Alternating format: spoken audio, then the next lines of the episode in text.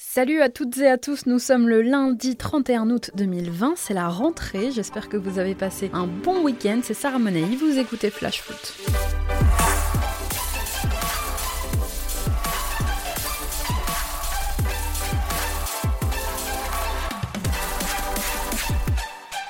Il s'est passé plein de choses lors de cette deuxième journée de Ligue 1, on va en parler, mais avant ça, c'est notre fait du jour.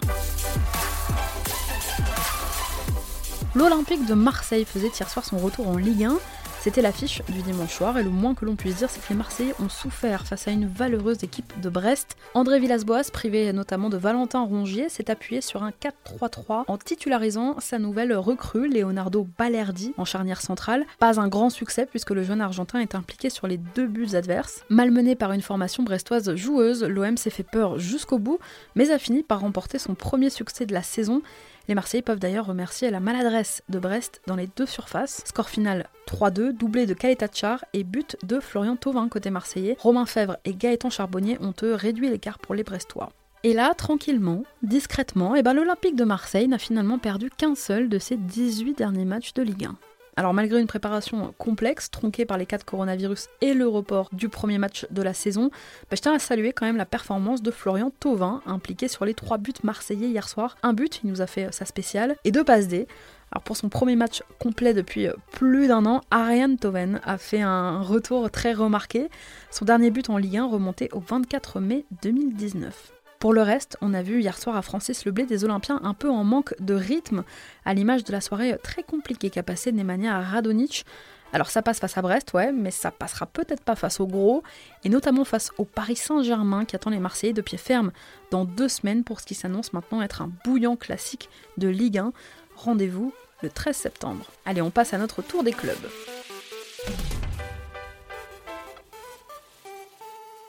Et on commence par Angers avec un jeune joueur qui établit un, record de précocité ce week-end. Mohamed Ali Cho est devenu le premier joueur né en 2004 à avoir foulé une pelouse de Ligue 1. À 16 ans, le jeune Angevin est entré en jeu à 10 minutes du terme de la rencontre contre les Girondins de Bordeaux dimanche. Mohamed Ali Cho a d'ores et déjà inscrit son nom dans l'histoire de la Ligue 1. Bordeaux, enfin sur de bons rails. Bah, après un match nul 0-0 face à Nantes lors de la première journée et une victoire face à Angers dimanche, eh bien les Girondins n'ont pour le moment pas encore encaissé de but en championnat, deux clean sheets sur les deux premières journées. Ça n'était plus arrivé au Bordelais depuis 2007-2008. L'effet gacé sans doute. Un mois après sa disparition des suites d'une crise cardiaque à seulement 66 ans, L'ombre d'Alex Dupont plane toujours à Francis Leblé. Surnommé Sir Alex, il avait entraîné le stade bressois pendant six saisons et était resté dans le cœur des supporters bretons après avoir notamment fait remonter le club en Ligue 1 en 2009. Une minute de silence a été respectée hier avant la rencontre face à Marseille et plusieurs banderoles étaient déployées le long des tribunes. Une vidéo retraçant même la carrière d'Alex Dupont a également été diffusée sur les écrans géants du stade. Pas de repos pour le DFCO, les hommes de Stéphane Jobard, qui connaissent une entame de championnat bien compliquée avec deux défaites en deux matchs, vont devoir bosser pendant la trêve. Dijon organise un match amical vendredi prochain contre l'AJ Auxerre à la Baie des Champs. Rappelons que les Dijonais se sont lourdement inclinés 4 buts à 1 vendredi soir à Lyon. Les Lensois, eux aussi, vont bosser. Ils n'ont pas joué ce week-end, ils retrouveront euh, les terrains jeudi midi, toujours en amical. Les 100 et Or affronteront une équipe en forme, leader du championnat belge, Charleroi. L'occasion de retrouvailles aussi pour euh, Guillaume Gillet, qui est retourné en Belgique après deux ans passés à Lens. Christophe Galtier compte sur Adama Soumaoro, de retour de prêt et partant probable d'ici à la fin du mercato. Eh bien, le défenseur lillois pourrait finalement avoir sa chance après la trêve. Après avoir été prêté six mois au Genoa, qui n'a pas levé l'option d'achat, eh bien, l'ancien capitaine du LOSC est revenu à Luchin, où il a récemment intégré les séances d'entraînement collectives. Je vous rappelle que le LOSC s'est imposé 1-0 à Reims dimanche.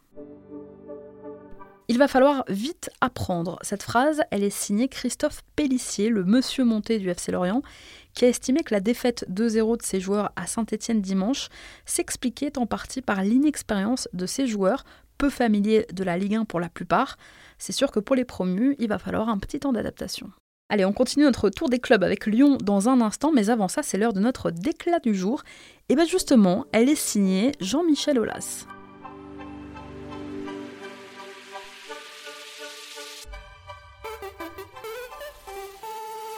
Nous, on n'a pas demandé de report de match. Voilà le petit tacle glissé du président lyonnais aux Parisiens.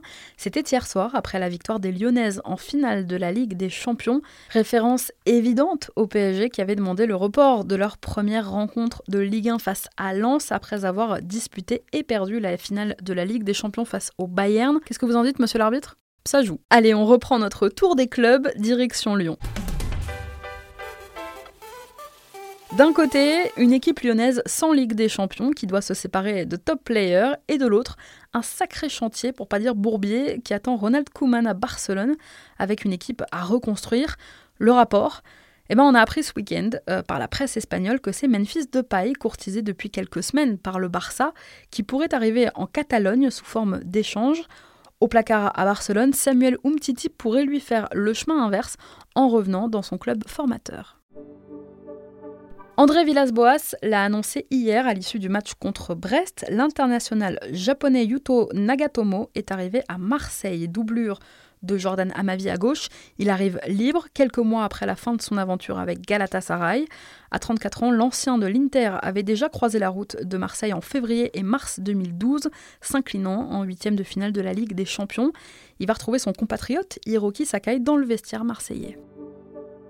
Metz doit régler le cas Habib Diallo. Jusqu'à quand Vincent Ognon pourra-t-il compter sur son attaquant Sous contrat jusqu'en 2022, meilleur buteur du club la saison dernière, eh bien, Diallo est toujours là, mais Metz lui a donné un bon de sortie et attend maintenant la bonne offre. On espère au club une vente entre 15 et 20 millions d'euros.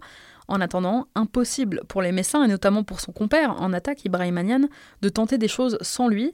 Alors il faudrait pas que ça traîne trop. Et en attendant, sa présence n'a pas pu empêcher la défaite de son équipe 1-0 contre Monaco dimanche. Et coup dur justement pour Monaco, puisqu'Alexander Golovin, le milieu de terrain monégasque, a dû quitter ses partenaires au quart d'heure de jeu à Saint-Symphorien. L'international russe a été touché à la cuisse gauche. On attend des nouvelles euh, aujourd'hui, mais il pourrait manquer la rencontre contre la Serbie de Pavlovic jeudi et la Hongrie euh, dimanche en sélection nationale. Montpellier a fini à 10 samedi sa rencontre face à Rennes après l'exclusion de son défenseur Florent Mollet, coupable d'un pied haut sur le crâne de Mawassa. L'arbitre lui a d'abord donné un jaune, puis après visionnage des images, ce sera donc rouge. Un carton jugé trop sévère par certains, notamment par Michel Derzakarian en conférence de presse d'après-match. Alors le carton était-il trop sévère? Qu'est-ce que vous en pensez, vous?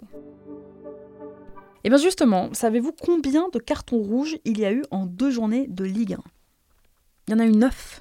Le dernier carton rouge du week-end était pour le Nantais Fabio à la 87e contre Nîmes. Les Canaries ont même terminé la rencontre à 9 puisque Louza avait été exclu un peu plus tôt. Amine Gouiri, Casper Dolberg. Deux matchs et un doublé chacun. Je vous en parlais la semaine dernière, ces deux-là font partie des promesses excitantes de la saison. À 20 et 22 ans, la connexion du duo est déjà décisive pour les Aiglons. On a hâte de voir la suite. Avant de vous donner des nouvelles de Nîmes, on vous partage notre coup de cœur de la semaine dans Flash Foot.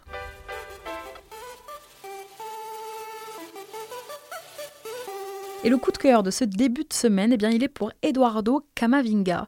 Semaine quasi parfaite pour le jeune milieu rennais, appelé vendredi pour la première fois en équipe de France et buteur samedi pour la première fois au Roison Park. Le jeune milieu de 17 ans, et il n'a que 17 ans, a encore impressionné face à Montpellier. Une 2 avec Fetou Mawassa, accélération, feinte de corps, tir croisé imparable. Il inscrit son deuxième but en pro et offre dans la foulée la victoire à son équipe puisque les Rennais se sont imposés 2 buts à 1. Alors il faut dire que Kamavinga est au-dessus du lot, QI foot, toucher de balle, feinte de corps. Euh, c'est un fin relayeur, polyvalent, rapide. Record de précocité aussi, la saison dernière, il était déjà entré dans la légende de son club en devenant le plus jeune buteur de l'histoire du stade rennais.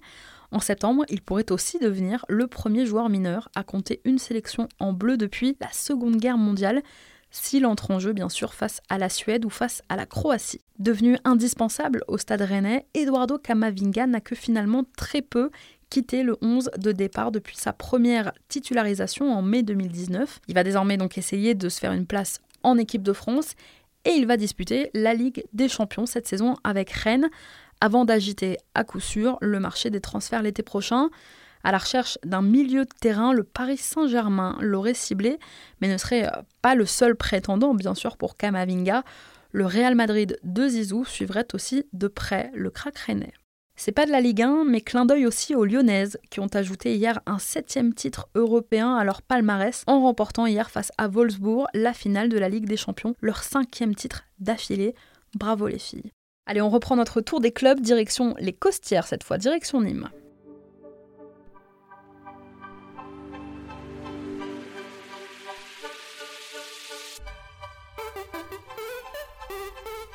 Jérôme Arpinon est toujours à la recherche d'un attaquant.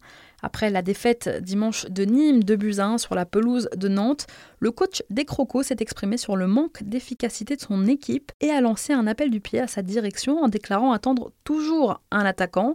Il faut dire que Nîmes a prêté Vladko Stojanovski en Ligue 2 au début du mois et que Nolan Roux et Clément Depré ont été tous les deux testés positifs au Covid. À la Beaujoire, Arpinon a dû faire avec Kevin Danquet en pointe, 19 ans, Espérons qu'il soit entendu. Neymar et Nike, c'est fini. C'est la fin d'un des plus gros contrats de sponsoring dans le sport. Après 15 ans de vie commune, la célèbre marque américaine et le Brésilien se séparent. Neymar était l'une des principales égéries de l'équipementier qu'il avait signé alors qu'il n'avait que 13 ans. Il n'était pas encore apparu en équipe pro à Santos. Les médias brésiliens affirment aujourd'hui que Neymar et Nike ont échoué à trouver un accord sur la future rémunération du joueur. Neymar devrait s'engager dans les prochains jours avec le grand rival allemand Puma. Ça y est, on connaît les futurs adversaires de Reims pour le deuxième tour de qualification en Europa League. Sixième de Ligue 1 suite à l'arrêt précoce du championnat la saison dernière. Je vous rappelle que le stade de Reims va jouer l'Europa League cette saison. Et les hommes de David Guillon vont affronter sur match sec les Suisses du Servette Genève le 17 septembre prochain. Adversaire difficile puisque le Servette a terminé quatrième du dernier championnat suisse. Trêve studieuse pour les Rennais qui vont affronter le Benfica Lisbonne en amical. Les Rouges et Noirs ont ainsi rendez-vous samedi à Lisbonne. Julien Stéphan ne pourra toutefois pas compter sur Steven Zonzi et sur Eduardo Camavinga, tous les deux convoqués en bleu, ni sur Fetou Mawassa qui est appelé chez les Espoirs.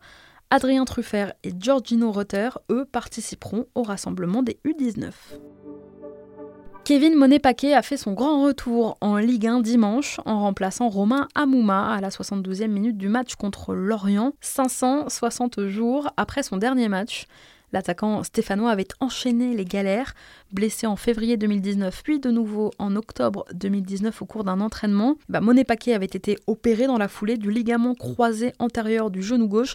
Il s'est accroché, il n'a jamais lâché. Voilà un retour qui fait plaisir. Bonne nouvelle pour les supporters strasbourgeois. La préfète de Strasbourg, Josiane Chevalier, c'est son nom, envisagerait d'augmenter la jauge de la Méno pour la venue de Dijon le 20 septembre prochain. Elle souhaiterait voir son stade accueillir plus que les 5000 supporters pour l'instant autorisés par le gouvernement. Merci beaucoup d'avoir été avec nous, c'était Sarah Menei, vous écoutiez Flash Foot et on se retrouve demain.